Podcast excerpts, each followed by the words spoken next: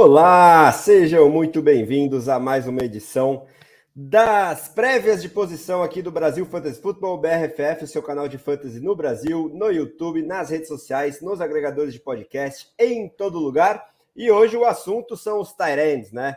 Ficamos devendo essa última posição. Gostaríamos de ter feito um pouco antes da maioria dos drafts, né, que aconteceram nesse último fim de semana. Mas mesmo se você já draftou aí a sua liga mais importante ou sua única liga, seja qual for a hipótese, pelo menos um panorama geral dessa posição tão difícil de desvendar no fantasy futebol você vai ter hoje, e ainda mais num dia tão importante envolvendo uma notícia fresquinha sobre lesão daquele que é unanimemente, acho que eu posso afirmar, o Tairen 1 para este ano. Me refiro a Travis Kelsey. Mas antes de eu apresentar o restante da bancada e a gente começar aqui o papo sobre os Tyrants, eu peço para que você curta o vídeo, se inscreva no canal e participe no chat, quem nos assiste ao vivo, com perguntas, dúvidas, comentários, cornetadas, o que vocês quiserem, não só sobre Tyrants, mas quem sabe já sobre dúvidas sobre de quem escalar, trocas que já estão pipocando por aí nessa primeira semana de Fantasy e NFL,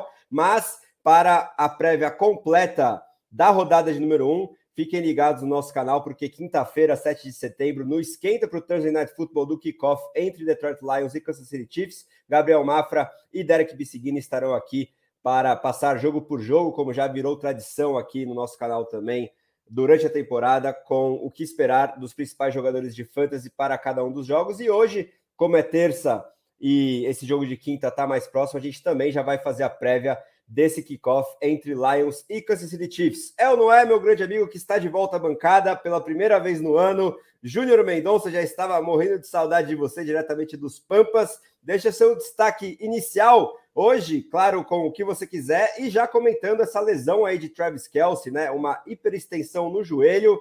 É, muita gente se assustou, a gente ainda não tem a noção exata da gravidade, mas é, pelas notícias mais recentes, parece que não é algo que tende a afastá-lo por tanto tempo assim. Dito isso, quero saber qual que é o seu feeling sobre essa lesão e como você trata o jogador agora dentro desse nosso ranking que daqui a pouco vai na tela e ele é o número um unânime para a nossa equipe. Fala, Dezão, muito boa noite. Boa noite ao Edu. Grande abraço aos amigos. Saudades, estava de estar presente. É... Vamos falar um pouquinho dos Tyrands, né? Algumas surpresas, trouxe alguns nomes, alguns sleepers, a gente vai falar também. Mas falando um pouquinho do Kelsey, uh, que é o unânime número um, né? E essa lesão aí a gente estava comentando até no grupo né, do WhatsApp ali hoje. É, fez até uma enquete ali, um, um, dos rapazes fez uma enquete, né? O que fazer com o Travis Kelsey nessa altura? Tentar trocar por outro Tyrande top, o que fazer? Eu acho que o, a melhor situação é segurá-lo, né? Acho que ele é, continua sendo um unânime para mim, mesmo ficando fora duas, três semanas, provavelmente ele ainda vai ser o Tyrande 1 no final do ano, né? Mesmo umas duas, três semanas afastado. Então, ainda bem que a lesão não é tão grave quanto a gente achou que fosse. E, e o panorama e o feeling que eu tenho dele é que ele continua sendo um unânime, que ninguém vai chegar nem perto de Travis Kelsey. Assina embaixo contigo. Quero saber se Eduardo Filho, a voz do BRFF, concorda com a gente. Seu panorama sobre essa notícia bem importante que veio a calhar justo na prévia de Tyrands, né, Edu? E aí também quero que você emende quem mais se beneficia na ausência do Travis Kelce, né? Tem muita gente especulando sobre o Noah Gray, que é o Tyrene reserva dos Chiefs se ele pode ser uma espécie de handcuff, mais ou menos como funciona o Isaiah Likely para o Mark Andrews nos Ravens, ou se você acha que um jogador de outra posição talvez vá se beneficiar mais, é, principalmente para essa semana 1 e para eventuais outras que o Kelsey acabe perdendo. Bem-vindo, Edu. Boa noite, André. Boa noite, Júnior. Sempre prazer estar aqui com vocês. É, é uma notícia que pega a gente um pouco de surpresa, né? Mas as últimas notícias que eu vi no Twitter é que parece que ele Teve, não teve um problema no, no ACL, no ligamento cruzado, então já é algo que a gente fica, obviamente, super feliz, né? Se fosse um ACL, o cara estaria fora da temporada. É, eu vi umas outras notícias que talvez ele possa só ficar out nessa primeira semana, na segunda semana talvez já consiga jogar, né? Então, ele, eu não, eu não perco o valor nele em nenhum momento. Eu acho que ele continua sendo o meu cara que vai sair ali na, no redraft, sair na sétima posição, na sexta, na quinta, dependendo do, da liga que você jogar, se jogar no Tyrande Premium até na quarta, não sei, uma coisa do tipo assim. É, para a posição que alguém que pode tomar é, os alvos dele, eu acho que pode ser o Sky Moore. Tava tendo até essa discussão lá no nada, nada Marino, né? Acho que Sky Moore, eu não gosto muito de Sky Moore, mas eu acho que ele vai ser o cara que vai tomar, vai pegar esse target agora do, do Kelsey, nesse, pelo menos nessa primeira semana, né? Acho que vai ser a primeira semana, assim, duríssima para os Chiefs, sem Chris Jones e sem Travis Kelsey. É, então, mas eu acho que o Sky Moore pode ser o cara nesse momento para poder pegar esses targets do, do Travis Kelsey, sim. É, também estou achando, até pela tendência do Moore de jogar no slot, mais pelo Exatamente. centro do campo, onde é o território padrão aí do Kelsey, mas no fim aqui da live a gente vai é, elucidar aí todos os principais jogadores dessa partida, que é a mais próxima, já é depois de amanhã o início da NFL, setembro chegou e temos que aproveitar muito, mas primeiro, é, antes da gente fazer essa prévia completa de Kansas City Chiefs e Detroit Lions, vamos falar sobre os Tyrants, então já vou colocar na tela aqui o nosso ranking da redação do Brasil Fantasy Football, com direito aos votos de todos, eu acho, né? Nesse momento. Temos também aqui, ó, o Derek, se você apertar no maisinho. E como você pode ver é, de forma muito clara, ninguém tira Travis Kelsey da liderança. Todo mundo aqui, ó, número um para ele. E na número 2 também é unânime para o Mark Andrews, né? Então, dito isso, além dos dois, né? Eu vou também citar quem é o nosso top 5 e o top 10 para principalmente quem nos ouve na versão podcast. Depois eu vou pedir um panorama geral dos meus amigos sobre essas primeiras colocações e o top 10 como um todo, mas focando no topo dessa tabela que tem Travis Kelce número 1, um, Mark Andrews número 2, TJ Hawkinson do Detroit Lions, é, do Minnesota Vikings agora, né? Ex-Detroit Lions. Número 3. Número 4 é o Darren Waller, agora no New York Giants. Número 5 é o George Kittle, dos Niners. Na número 6 temos o Dallas Goddard, do Philadelphia Eagles. Número 7 é o Kyle Pitts, do Atlanta Falcons. Número 8, Pat Fryermuth, do Pittsburgh Steelers. Na 9 vem o Evan Engram, do Jacksonville Jaguars. E na 10 temos David Njoku, do Cleveland Browns. Dito isso, Júnior, é, você acha que o Mark Andrews é realmente esse número dois unânime. A gente viu ele sendo a exceção à regra dos últimos anos em 2021, destronando o Kelsey depois de cinco anos na liderança do ranking de Tyrants, para em 2022, ano passado, o Kelsey é, contra-atacar com tudo e ser claramente o Tyrant 1 com muita distância para o restante da posição. E lesão à parte, ou considerando a lesão, você acha que existe a chance do Andrews, ou talvez outro nome é, destronar o Kelsey aí nessa primeira posição do nosso ranking ao final de 2023? Para mim, não existe. Não vejo cenário do Kelsey não ser o número um. Uh, mas com relação à tua primeira pergunta, se o Andrews é unânime ou dois, apesar de nossa redação ser unânime no dois, para mim não é. Eu acho que tem uma chance boa do Hawkinson, principalmente, ser o número dois, que para mim ele vai ser o alvo número dois do Kirk Cousins já nessa temporada. Então, para mim, eu acho que o Hawkinson tem a chance, talvez, ali de ser o segundo. Mas o primeiro eu não vejo cenário, mesmo o Kelsey perdendo jogos, dele perder esse trono de número um, pelo menos nessa temporada, né? Eu acho que na próxima a gente já pode, talvez, ver um certo declínio, mas nessa temporada, para mim, ele é o cara ainda dos Tyrants. Pois é, né? Eu acho que um fator importante para isso é que a gente não projeta nenhuma certeza em outro pass catcher dos Chiefs, além do Kelsey. E como a gente já viu o Mahomes ano passado espalhando demais os targets, a bola e focando além do Kelsey, né? Kelsey sendo claramente o target hog e o restante, né, desse que é o melhor ataque aéreo da NFL, ainda muito disperso entre wide receivers e não tendo chegado ninguém próximo do patamar que tinha o Tark Hill até 2021. É, eu acho que o Kelsey vai continuar em pontos por jogo, pelo menos, mesmo se ele perder talvez um mês aí é, por causa dessa lesão, em pontos por jogo ele tende realmente a, a, continuar reinando absoluto. E aí, já aproveitando um gancho que o Júnior deixou, Edu, eu quero saber de você sobre essa posição 2 também, né? Se você realmente tem o Hawkinson como esse principal candidato a tirar o Andrews aí da vice-liderança. E como a gente começa a ver aqui no nosso site também, no ranking que está na tela para quem nos assiste no YouTube, começa a ter mais divergência a partir dessa posição 3, 4 e 5, né? É, o top 5 é quase unânime depois de Kelsey Andrews com esses três nomes, mas eu, por exemplo, já tenho um deles mais abaixo e a gente pode discutir bastante isso.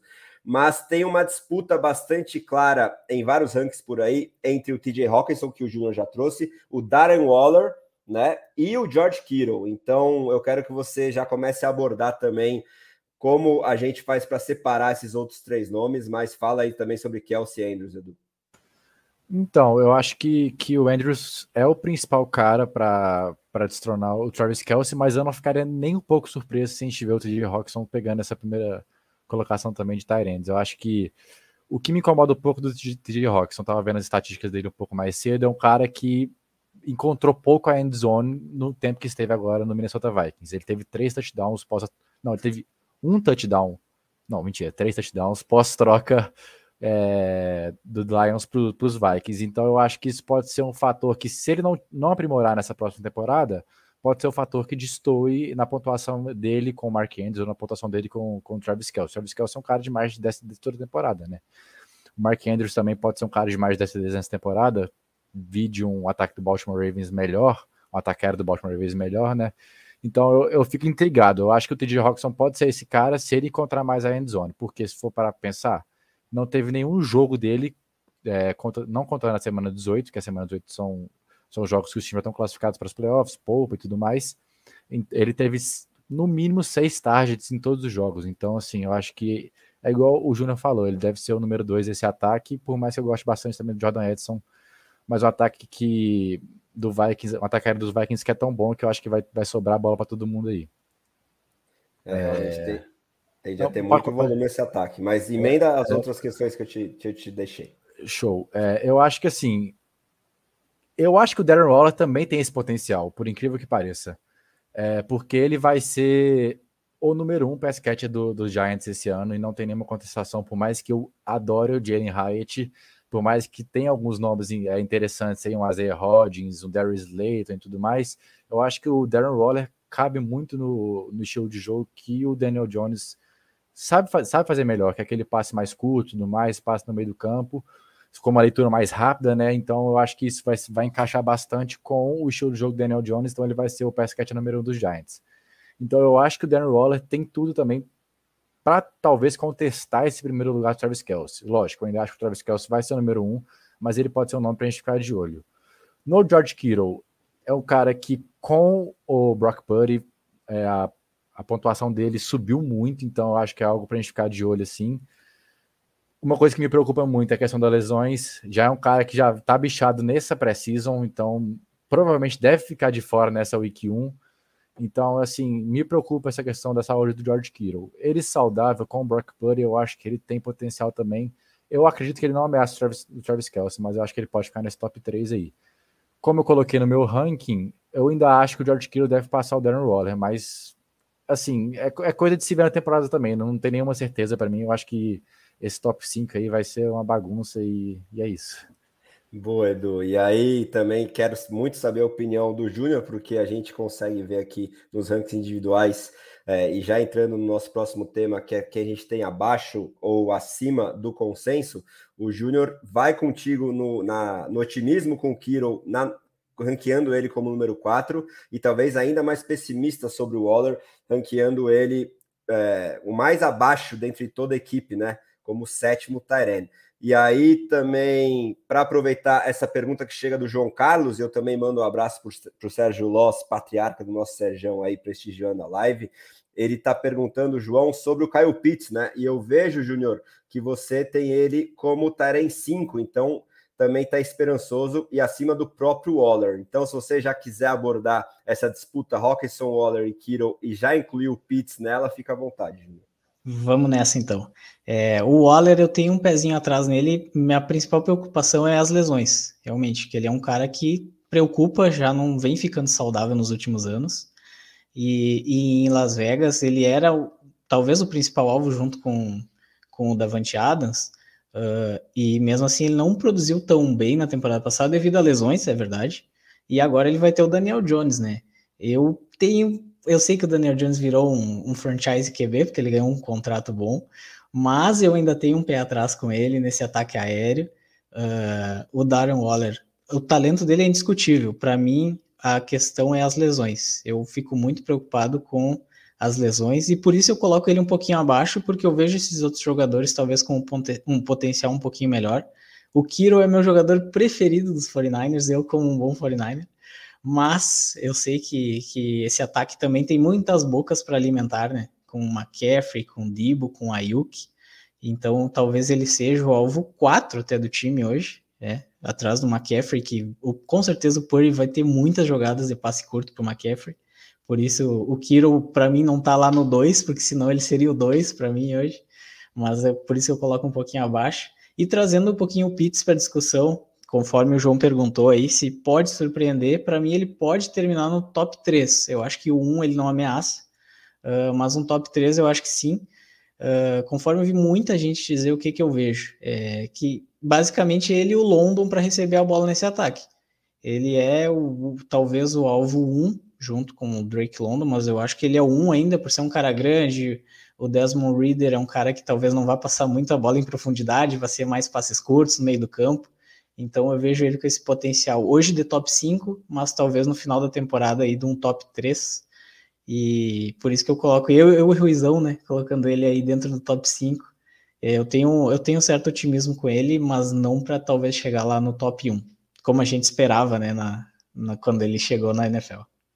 Pois é, né? O chamado unicórnio no ano de calouro, como prospecto era realmente um absurdo.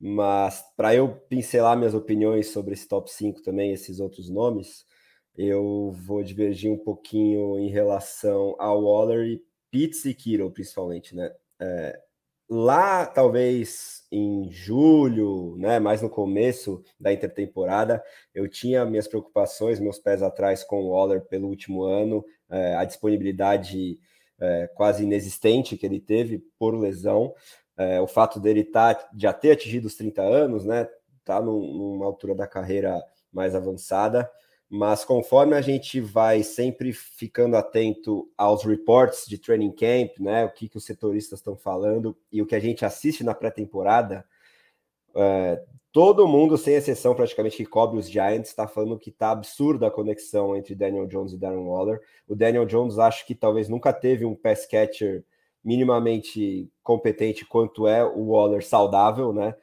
E se a gente puxar os números de cada um deles, o Hawkinson e o Waller, por exemplo, fazer essa comparação. Por mais que eu ainda ranquei o Rock acima, porque eu acho que ele tem um piso bem mais seguro do que o Waller. E depois que ele foi para os Vikings, o volume que ele teve, por mais que ele não tenha sido tão eficiente assim em, em converter os targets em recepções mesmo, e tanto e principalmente em touchdowns, né, como o Edu já trouxe, é, o Waller tem duas temporadas no currículo de mais de mil jardas, algo que o Hawkinson nunca produziu, com um capital de draft muito melhor. Então, tecnicamente, se você não tivesse nenhuma restrição física ou de situação, eu acho o Waller bem mais jogador do que o Hawkinson no auge, pelo que eles já mostraram até aqui. Então, eu acho que o teto do Waller é maior. É, eu, particularmente, vejo poucas chances do Hawkinson à frente do Andrews, mas o Waller eu acho que, que já tem mais chances, né? E se ele realmente confirmar essa química com Daniel Jones e o fato de que ele vai ser de longe alguém que pode ter uma target share acima de 30%, né? O alvo principal desse ataque aéreo dos Giants, que eu acho que vai ter que passar mais a bola do que gostaria pela dificuldade do calendário, e eu confio muito na comissão técnica para é, esquematizar é, é, esse ataque para se manter competitivo mesmo contra adversários difíceis. Eu acho que a gente já vai ver isso na semana 1, nesse Sunday Night que promete demais contra os Cowboys uh, me fez ter bem mais otimismo nessa reta final de, de, draft season de fantasy com o Waller. E aí eu coloquei ele na mesma prateleira do que o Hawkinson e como esse top 4 aí com um teto bem destacado. Agora, sobre o Kiro, eu sou muito fã dele como jogador de futebol americano e é o que eu sempre trago aqui. E porque ele é tão completo, ele acaba se prejudicando no fantasy, né? Porque ele é um ótimo bloqueador, ele é disparado o melhor bloqueador desses principais nomes aqui.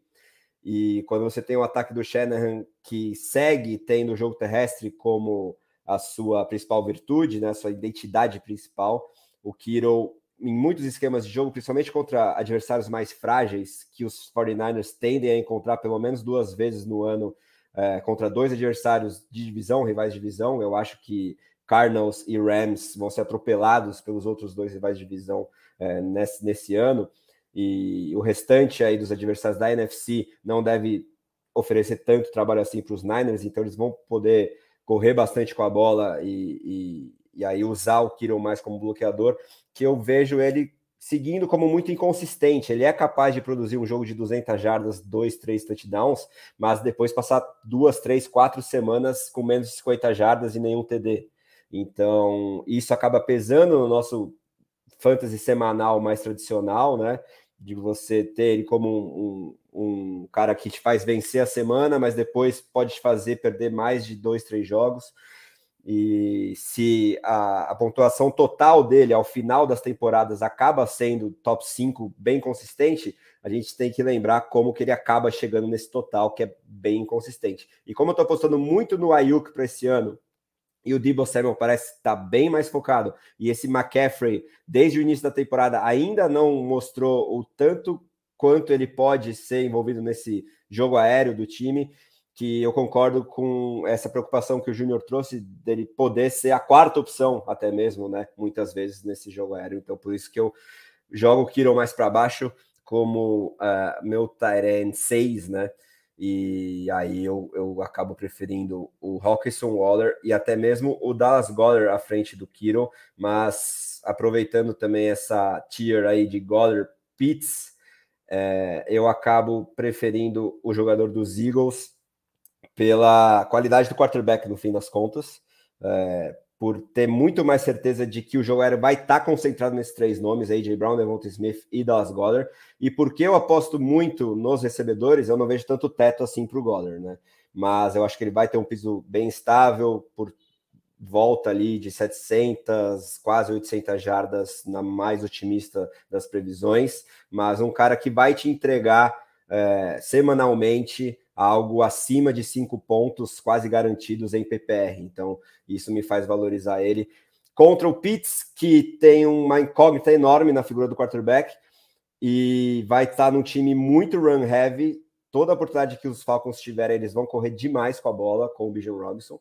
E como eu aposto muito no London, e os próprios reports também de training camp, que são muito otimistas para o Waller, são pessimistas para o Pitts, se você puxar os setoristas dos Falcons muitos é, elogiando bastante o London, mas falando que o Pitts poderia entregar mais. E na pouca amostragem que a gente teve de pré-temporada, ele fez uma recepção impressionante, mas te, eu tendo a, a, ter cada vez mais certeza de que a target share que o London teve ao final da última temporada, ok, que foi sem o Pitts, o Pitts era desfalque por lesão. Eu acho que foi acima de 30% para o London eu acho que mesmo com o Pitts em campo disponível, a desproporção vai ser considerável ali na preferência do Desmond Reader na hora de, de, fazer a leitura. Eu acho que o London vai ter a preferência dele em dois terços dos casos, pelo menos, e o Pitts um terço. Então eu, eu vejo um perigo aí de um piso não tão seguro para o anteriormente unicórnio aí dos Falcons. Dito isso, quero saber do Edu, depois o Júnior já emenda direto, quem mais vocês podem citar como acima do consenso aí que vocês estão otimistas entre os Tyrands? Manda a bala, Edu. É, rapidinho, André, se eu, se, se eu puder, só para falar um pouquinho do claro. Dallas Goddard. É, é, é, coisa breve mesmo. O que me faz não draftar o Dallas Goddard, apesar dele estar no meu top 7, que eu não sei se vocês compartilham da, me, da mesma opinião que eu, eu acho que ele na range que ele sai na maioria dos drafts, que é, se eu não me engano, é round 6, mais ou menos isso, né? Round 6, uma coisa do tipo. Eu acho muito caro e eu acho que tem jogadores muito melhores para se draftar na posição. Então eu prefiro ou eu começo um draft até o quarto round pegando entre Hawkinson, Andrews, Kelsey, Waller ou Kittle, ou eu prefiro pegar um cara, por exemplo, mais atrás, um Dalton Schultz, que eu sou que eu tô bem mais alto nele do que a maioria das pessoas, enfim, o Njoku um pouco mais para frente. Então eu acho que o que me faz não draftar quase nunca o Dallas Goddard é essa questão do range dele que está sendo pago, né? O, o ADP. É, para falar de outro nome, nome que eu estou acima do consenso, eu já falei até aqui agora, foi o Dalton Schultz. Eu acho que ele é um nome super interessante. No, nos Cowboys, ele foi o, um grande alvo para o Dak Prescott, né? Eu acho que pelo menos para esta primeira temporada do CJ Stroud, ele pode ser o alvo mais confiável para os Texans, né? Se for para pensar, os Texans têm no corpo de recebedores um Robert Woods muito envelhecido, um Tank Dell novato, é, um John Matt voltando de um de um, um câncer, né? Então a gente não sabe como é que como é que vai ser a temporada dele. Então eu acho que o Dalton Schultz vai ser o cara confiável para, para o CJ Stroud, pelo menos nas primeiras semanas de, de temporada, ou até mesmo nessa primeira temporada. Então, eu acho que ele é um nome interessante e que figura para mim no meu top 10. Outro nome que eu acho legal de trazer aqui é o Dalton Kincaid, que eu era extremamente apaixonado no, no pré-draft. E eu queria muito que o Bengals draftasse ele, só que o Bills pegou ele um pouquinho antes. Eu acho que o Bengals nem ia pegar ele. O Bengals estava bem focado no Miles Murphy. É, mas eu acho que o Kincaid vai ser bem legal nesse ataque dos Bills. E eu acho que ele vai ser o recebedor número 2, o pass é 2 do, dos Bills, com o Gabe Davis, que é bem, bem fraquinho, bem abaixo do consenso para mim. E vai ter o Stephon Diggs e o Kincaid no ataque que passa a bola pra caramba. Então eu acho que o Kincaid pode ser um nome super interessante. Já emenda o seu, Júnior. Bom, os que eu tô um pouquinho acima do consenso aqui. Para começar, não muito acima, o Dutit é um cara que eu gosto bastante. Ele é o 15 hoje, né, do nosso ranking, e eu tenho ele como meu de 12, fechou ali o top, né, o de 1. É, eu gosto bastante dele, ainda mais com essa ausência agora do Jerry Judy machucado, uh, a não confiança no Sutton de ser um recebedor 1, né? Então, eu acho que o Dutch pode ser um alvo muito, muito interessante. E no range, como o Edu falou, de de repente pegar um, um lá em cima ou pegar um Dutch mais abaixo, então, eu prefiro muito mais pegar um Dutch, um Njoku, algo nesse sentido, do que pegar um Goddard, um próprio Pitts que eu gosto, mas eu não pagaria hoje, então eu não vejo tanta absurda diferença desses Tyrands meio abaixo ali do top 5 para até o Tyrande 10 ali, então eu estaria tranquilamente de pegar um Dutch, e é um cara que eu gosto bastante. Um outro que eu tô um pouquinho acima e que tá mais abaixo, até tá muito barato para mim, na minha opinião, é o Jake Ferguson. O Jake Ferguson, hoje, ele é o Tyrande 23 da, do ranking. Eu tenho ele como meu Tyrande 17 e que tem um potencial gigante, né? A gente viu, como o próprio Edu falou, o Dalton Schultz, há duas temporadas atrás, né? Foi um alvo muito interessante pro, pro deck. Claro que o Dalton Schultz tá falando em talento, eu acho que ele tem mais talento que o Jake Ferguson, mas falando em alvo, eu acho que ele pode ser o alvo número 3, talvez, hoje desse ataque. É, com a chegada do Brandon Cooks, eu acho que ele pode ser o 3. E no meio do campo, fazendo rotas curtas, acho que pode ser bem interessante. E com o preço que ele está hoje nos drafts, eu pegaria tranquilamente lá embaixo para ser meu de 2, seu reserva. E conforme ele for melhorando, uh, pegaria ele talvez virasse titular, de repente pegar um Njoku, um Dutch e o Jack Ferguson, acho que é uma dupla bacana para se trabalhar tranquilamente durante o ano aí em Legacy Draft. Boa, amigos. E para tecer alguns comentários sobre o que vocês trouxeram e depois emendar um ou dois nomes da minha parte aí acima do consenso, sobre esse Dalton Schultz e Jake Ferguson, né? Eu vou ter que, infelizmente, discordar do Edu e concordar com o Júnior, porque é, também tendo tido um indicativo na pré-temporada, né? Puxaram os snaps dos pass catchers dos Texans nesse último jogo contra o Saints, em que eles mantiveram o CJ Stroud e ataque titular por bom número de drives, eu vejo de forma cada vez mais clara, na minha opinião, claro que eu posso ter a língua queimada, que o Dalton Schultz era muito mais um produto do Dak Prescott, da propensão dele de gostar de passar para um terreno, do que o talento nato dele, sabe? E isso também se refletiu no contrato que ele ganhou lá em Houston, que foi abaixo da tag, salvo engano, sendo que ele já tinha recusado uma renovação com os Cowboys, na qual ele ganharia quase 5 milhões a mais se ele tivesse assinado no final da temporada de 2021, salvo engano. E eu tô com cada vez mais pés atrás, porque, por exemplo, acho que foram cerca de nove snaps ali do CJ Stroud. O Nico Collins e o Robert Woods, que parecem ser a dupla titular de wide receivers, estiveram em todos eles.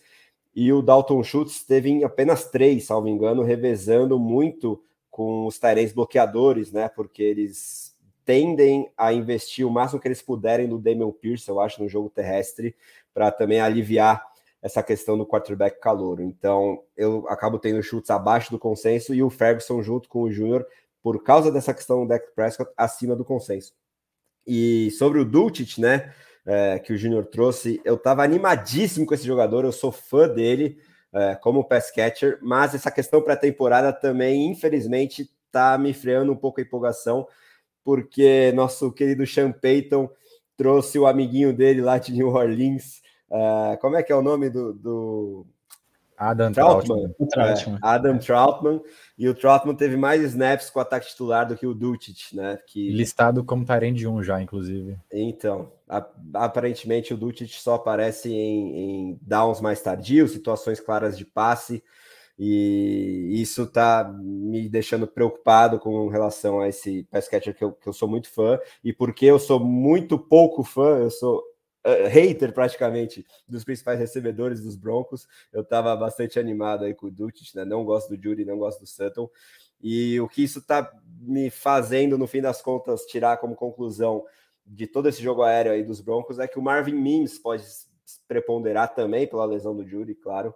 E o Dutch, eu queria ver ele mais em campo. Eu acho que a tendência é que o Sean Payton não seja tão teimoso assim, e ali para semana 3, 4 no máximo, ele dê mais espaço para o Dutch, aí, quem sabe, ele atinja todo esse potencial que a gente concorda que ele tem. Mas para fechar os nomes acima do consenso, na verdade, em, em, números absolutos aqui, eu nem tenho ele acima do consenso, até acho que gostaria de ter a mais a, acima, mas diferentemente de muitos rankings, eu coloco ele na mesma prateleira desses outros nomes aqui de final de top 10 que a gente tanto discutiu, né? Como Kiro, Goller, Pitts, uh, que é o Pat Frymouth dos Steelers. Eu sou fãzaço desse jogador.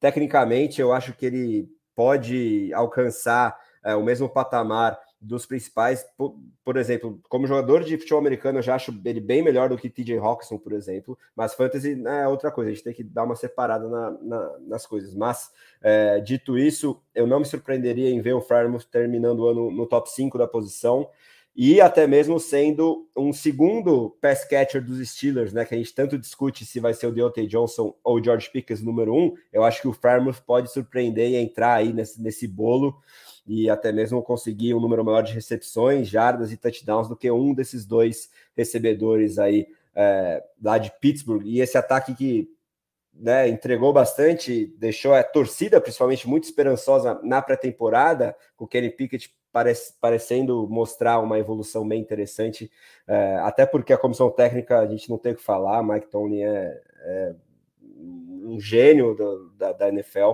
então eu nunca duvidaria dele, e isso pode se refletir aí nesse jogador que, que eu sou muito fã, então eu quero destacar o Frymouth aí como alguém que tem um teto maior do que muita gente pode imaginar. É, fora isso, vamos partir para esses jogadores que a gente tem abaixo do consenso, né? Eu já citei o Chutes, mas agora eu quero saber do Júnior, depois o Edu já emenda quem que ele tem abaixo aí do nosso consenso na redação.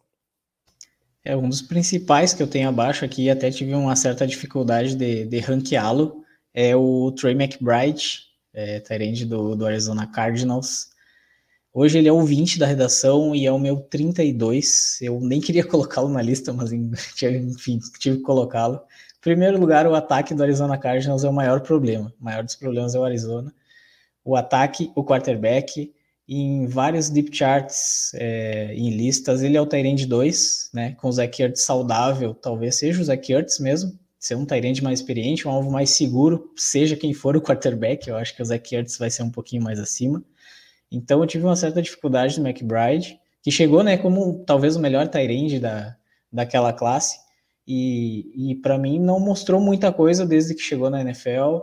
Sempre teve a sombra de algum Tyrande, do Zach Ertz, Zach Ertz machucou, ele não vingou, então para mim eu tenho ele bem abaixo e não pegaria ele nem em rounds mais abaixo, eu tenho uma, uma certa dificuldade já em jogadores com do Arizona Cardinals, uh, e ainda mais do McBride, que para mim não se provou até hoje. E para mim vai ser o Tyrande 2 atrás do Zach Ertz, a depender da, da sua saúde.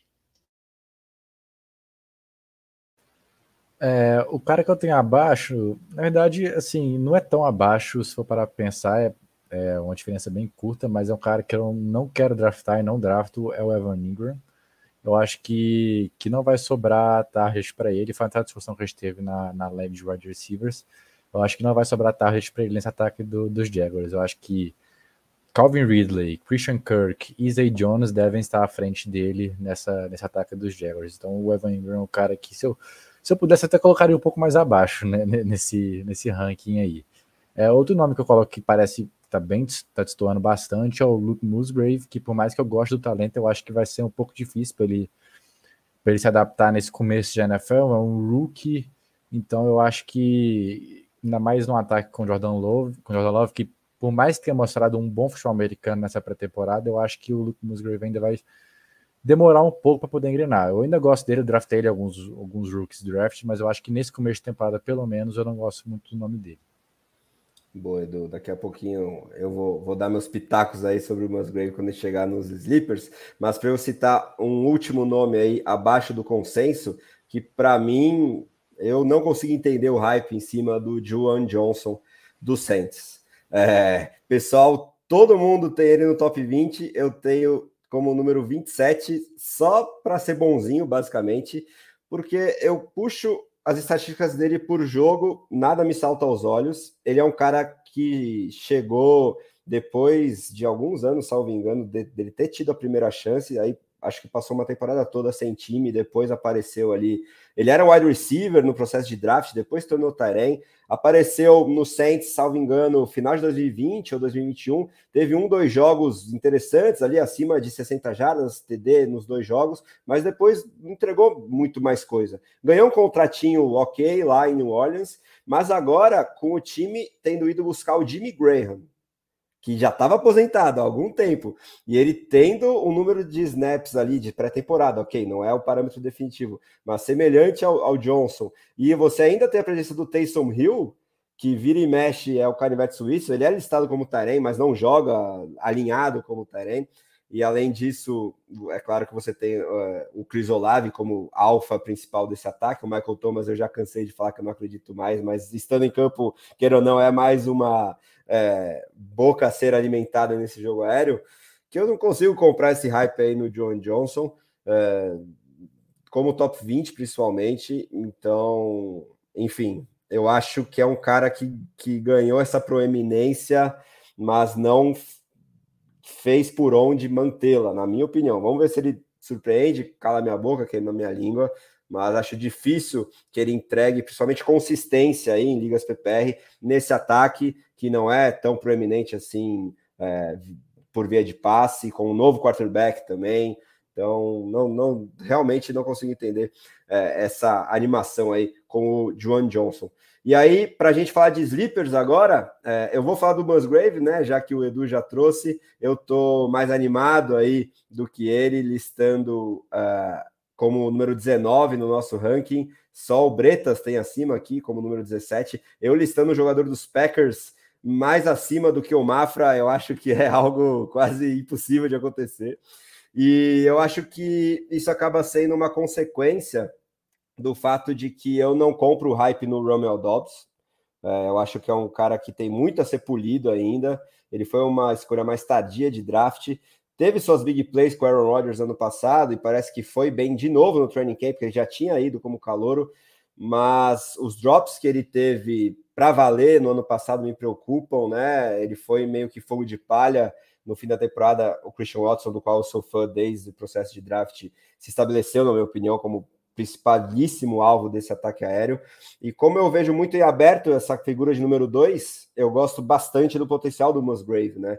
Que eu acho que se ele não tivesse machucado no último ano de college dele, ele estaria no mesmo patamar dos principais nomes dessa classe que já vem com muito hype em 2023, né? Dalton Kincaid, Michael Mayer e Sam Laporta como os principais. Eu acho que o Musgrave estaria pau a pau com esses outros três porque nas vezes que ele, que ele esteve em campo numa faculdade bem pequenininha, ele teve jogos impressionantes, né? Mais de 100 jardas em todos eles, uma média superior a meio touchdown por jogo, e o atleticismo que ele demonstra uma vez saudável salta aos olhos quando você para para ver a tape dele, tanto no college quanto nos treinamentos dos Packers, e todos os setoristas também estão destacando isso.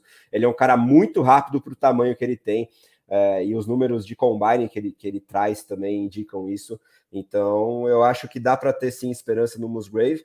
E aí, trazendo essa questão dos calouros, dessa classe tão destacada, é, eu acho que o Laporta é alguém que muita gente tem bastante otimismo, mas eu quero saber dos sleepers do Edu depois do Júnior se a gente pode destacar esses calouros como uma tendência geral entre os Tyrands ou você tem, também puxa veteranos aí que podem surpreender, Edu?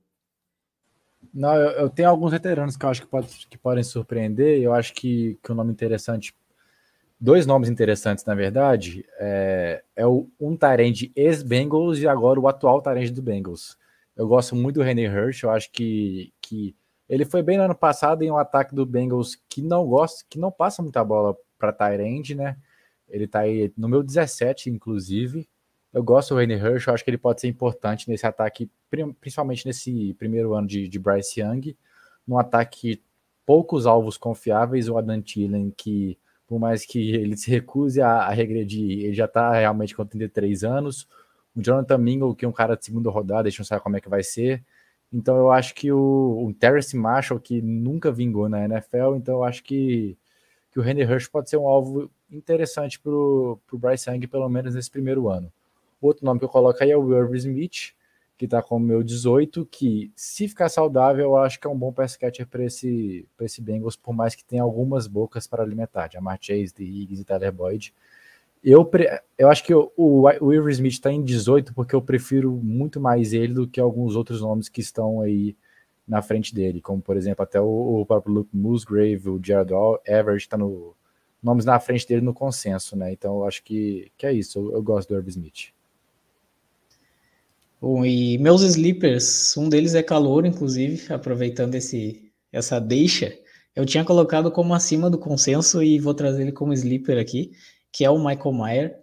O Michael Mayer hoje ele é o nosso Tyrande 27 do ranking. Eu tenho ele como meu Tyrande 14. Eu tenho ele bem acima. Acho que ele bom, no draft a gente já encarava ele como o Tyrande 1 talvez da classe, né? Acabou que de, pelo, pelo cenário, o Kincaid caiu num cenário melhor que ele, mas eu vejo ele um Tyrande muito completo. A gente viu como o Jimmy Garoppolo se encaixava bem com o George Kittle em passes intermediários no meio do campo, é um Tyrande seguro, então acho que pode ser um bom sleeper para a temporada. Pode de repente ser o alvo 2, acho que não, né? Com vários alvos, mas quem sabe ele pode terminar como um alvo 2 à frente do Myers e do Hunter Renfrew, quem sabe. Acho, acho que é um bom sleeper, por isso que eu tenho ele bem acima do consenso. E o outro nome que eu, que eu queria trazer, o, o Zakertz eu falei rapidamente, acho que pode ser um, um valor interessante, mas o outro que eu acho que está passando despercebido pela galera é o Hunter Henry. O Hunter Henry, muita gente está colocando hype em cima do Gesicki, eu não consigo comprar um hype em cima do Mike Gesicki.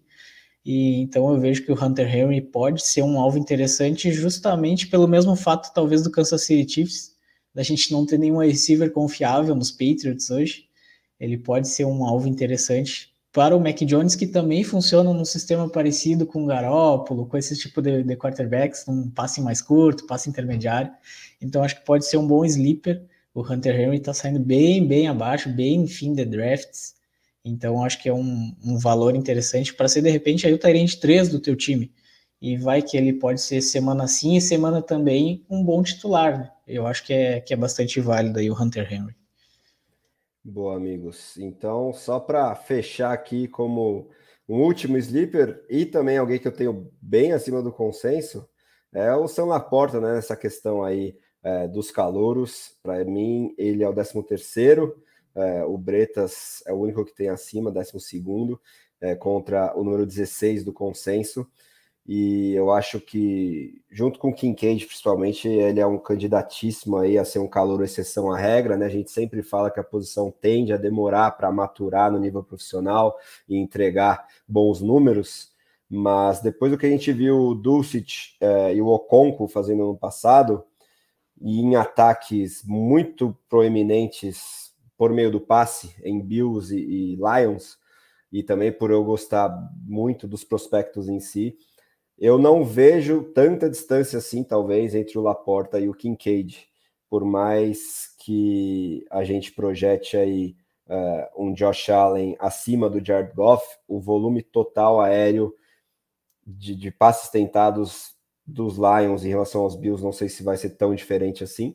E como eu já joguei a toalha também em relação ao Jameson Williams, por exemplo, como um possível segundo alvo lá dos Lions, eu acho que o Laporta tem a faca e o queijo na mão para se estabelecer como é, o número dois. Também vai ter a concorrência do Jamir Gibbs, né? Que é importante, e, e, também é um paralelo entre os running backs, né? De, de serem excelentes pass catchers do James Cook lá nos Bills, mas eu acho que o teto do Gibbs é significativamente maior, mas mesmo assim é, eu, eu gosto aí das projeções do Laporta e eu acho que ele pode acabar sendo o TJ Hawkinson que acaba dando certo em Detroit, né? Os Lions draftaram o Hawkinson lá atrás no top 10 com essa esperança. Não deu muito certo, trocaram para o rival de divisão, e aí ele viu um volume bem interessante, que a gente já passou é, falando aqui bastante do Hawkinson nesse top 3, o que significa o volume dele lá nos Vikings, mas eu acho que o Laporta pode ser um jogador tecnicamente superior e que entregue desempenho já nesse ano 1 também. Então é um sleeper aí que eu gosto bastante para fechar a nossa análise dos Tarentes. Dito isso, pergunto aos meus amigos se tem algo a acrescentar aí sobre a posição ou se já podemos partir para o preview é, do Thursday Night. E aí, enfim, vocês ficam à vontade. Se não tiverem nada a acrescentar, vou pedir para o Júnior abrir a análise desse jogo aí que finalmente significa o kickoff da temporada 2023 e que é projetado como o de maior número de pontos no placar pelas casas de aposta, são 53,5. Ainda sem o desfalque confirmado do Kelsey, talvez a projeção de favoritismo dos Chiefs é de seis pontos. Não sei se isso tende a baixar até quinta-feira, mas o que nos interessa mais, eu acho que é esse total de pontos. Então, quero que é, o Júnior abra a análise desse Thursday night com um dos dois times, fica à vontade, aí o Edu já emenda o outro time, os principais jogadores, quem a gente starta, quem a gente deixa no banco, em quem a gente pode apostar em ligas mais profundas, fica à vontade, Júnior. Bom, vamos lá. Vou deixar aqui meu Kirozinho, só para vocês verem que é o melhor Tyrande da NFL completo, tá? Não falando em fantasy, mas em, em NFL. Deixar aqui também a homenagem ao Serjão, tá? e vamos lá falar sobre o Thursday Night Football como a gente sempre fala, né? Setembro sempre chega e finalmente chegou. Essa semana voltamos à NFL. Vou falar um pouquinho dos Chiefs. Então, alguns jogadores, fico, deixo à vontade para vocês completarem também. É, o, sobre o favoritismo, esse favoritismo dos Chiefs para mim é muito maior, tá? Na minha opinião, eu acho que, que os Chiefs vencem tranquilamente o jogo mesmo sem Kelsey. Acho que o fator Mahomes é muito grande. E eu não compro tanto esse hype no Detroit Lions, tá?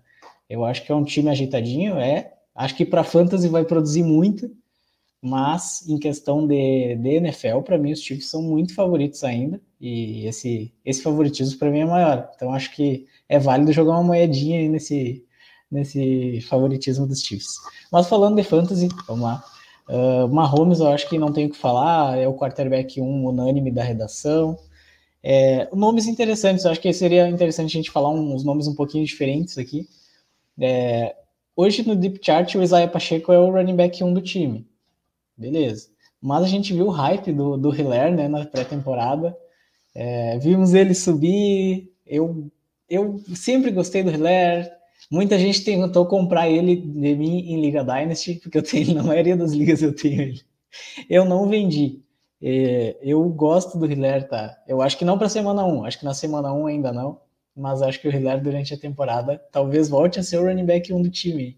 Fica bold aí dele ser o running back 1 do time no final da temporada.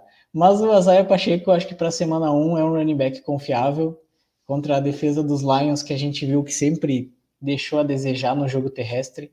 Então acho que o Azaia Pacheco é um running back 2 sólido para a semana 1. Uh, ah, apostaria tranquilamente. E conforme o Edu trouxe bem no começo aí também, acho que os alvos vão por Sky Moore. Então acho que o Sky Moore se candidata a ser um receiver 2 seguro nessa semana, sem o Kelsey. Sem a presença do Kelsey, eu acho que ele é um, um jogador a ser escalado tranquilamente. E alguns outros alvos, como o Kadarius Toney e o MVS, eu acho que só para ligas um pouquinho mais profundas. Eu ainda não tenho a confiança Talvez aí a gente esperar duas, três semanas para ver como é que vai ser esse ataque do, dos Chiefs, mas eu não tenho confiança em escalar a Tony ou o MVS nessa primeira semana. E se o Kelsey não jogar, quem sabe um Noah Gray não seja uma ótima opção de sleeper, né? A gente não a, a gente sabe que a posição de Tyrande é sempre muito parelha por baixo, né? Então, quem sabe o Noah Gray possa ser um alvo bem interessante de sleeper para essa semana 1. É, só para completar essa questão do Chiefs e abrir e falar dos Lions também, eu acho que é interessante a gente olhar um pouquinho a contagem de snaps do Rashi Rice, que normalmente, atualmente, está listado como jogador de banco dos Chiefs, né? Então eu quero acho que é interessante a gente ver essa contagem de snaps dele. Assim como a contagem de snaps do Justin Ross. Eu acho que é um nome que é interessantíssimo, um cara que veio badalado do college, sofreu com muitas lesões a carreira, então eu acho que é um nome super interessante para a gente ficar de olho. Não escala agora, obviamente, porque a gente não tem. É, ele é praticamente, os dois são praticamente incógnitas para a gente, mas acho que é para ficar de olho nessa contagem de snap dos dois. E ao longo das próximas semanas também, né? Semana 2, semana 3, para ver o, quão importantes eles vão ser nesse ataque dos Chiefs, principalmente sem o, sem o Travis Kelsey, possivelmente nessas primeiras semanas, né?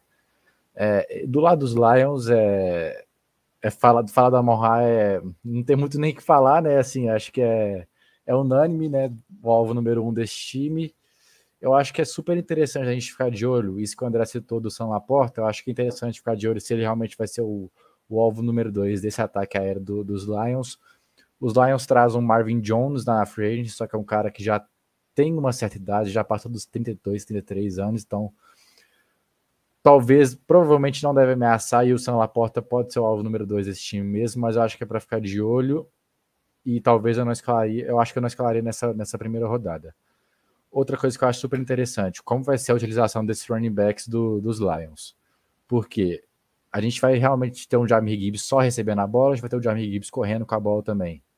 O David Montgomery vai ser um cara da goal line, o David Montgomery vai ser um cara de mais 10, 15 carregadas por jogo. Eu acho que é uma coisa super interessante para a gente ficar de olho. Dito isso, eu acho que o Montgomery é um cara que, no máximo, para flex, em umas ligas mais profundas, com dois, três, três flex. E o Jared Gibbs, eu acho que atualmente, para mim, é um running back 2 confiável. Acho que é isso. Boa, e aí já emendando é, coisas que vocês deixaram aí como gancho. O Jared Goff eu gosto bastante para essa rodada, por causa do over-under, né? A pontuação total esperada. E, Começo de temporada, tradicionalmente, as defesas sofrem mais que os ataques também. No kickoff, especificamente, já virou tradição dessa década, pelo menos, desses últimos anos de NFL, a gente vê os ataques é, se preponderando e brilhando, né?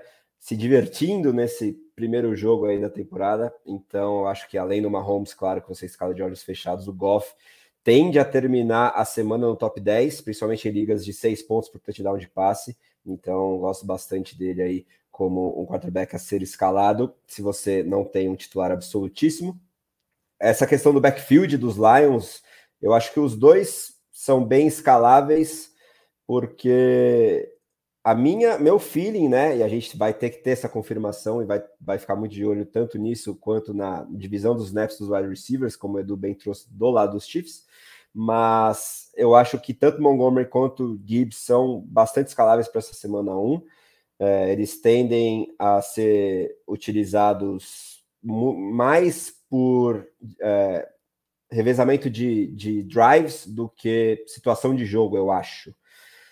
E o Gibbs também por essa tendência dos Lions terem que correr atrás é, do placar, tende a receber um bom número de alvos. Eu acho que over-under quatro recepções aí é um bom número para o Gibbs, e eu acho que o Montgomery pode somar pelo menos duas também dentro dessa lógica.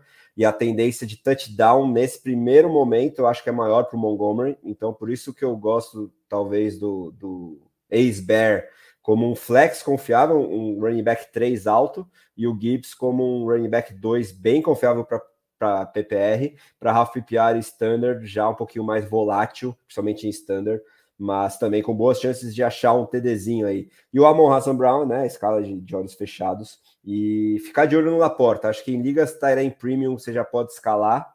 É, se você tiver uma liga com dois, três flex, ou ter panteado a posição de Tyrene, né? Eu mesmo tenho ele como meu principal Tyrene na nossa Dynasty interna da redação, que escala dois Tyrene, são dez times, né?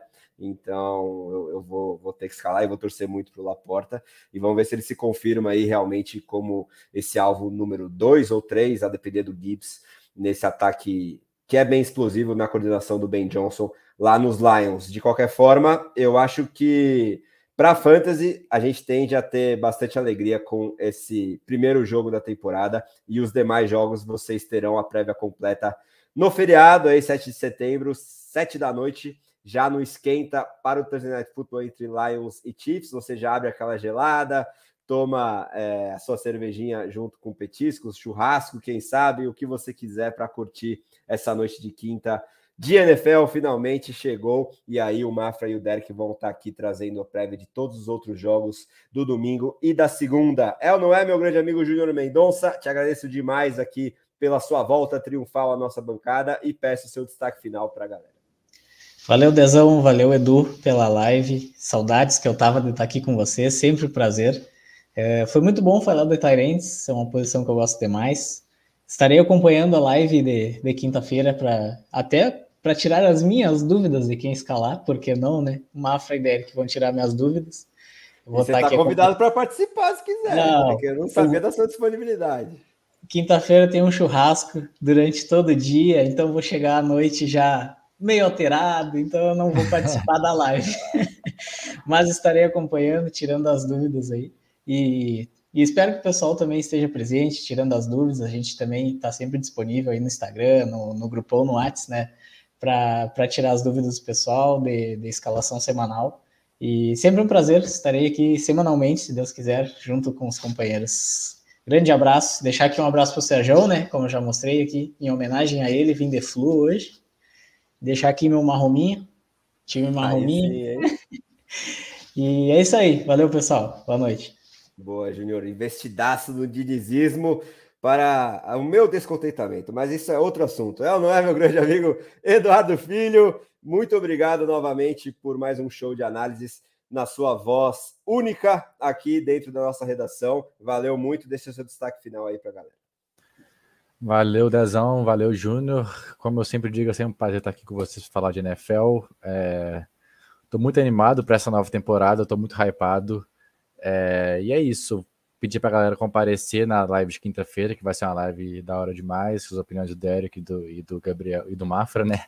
Então é isso. Agradecer a todo mundo que veio, que participou, e todo mundo que está ouvindo no, no podcast depois. E é isso. Uma boa noite. Obrigado. Boa, senhores. Tamo junto. Quinta-feira tem mais. Semana que vem já entraremos nossa rotina de terça e quinta, né? Com a live de terça trazendo waivers e trocas e a prévia do Thursday Night, com quinta-feira sendo a prévia do restante da rodada. É, então já se inscreve no canal se você não fez para não perder nenhuma dessas lives, nenhum dos nossos conteúdos e também no seu agregador de podcast, porque a live se transforma em podcast na manhã seguinte automaticamente. Valeu, gente, um grande abraço e até a próxima.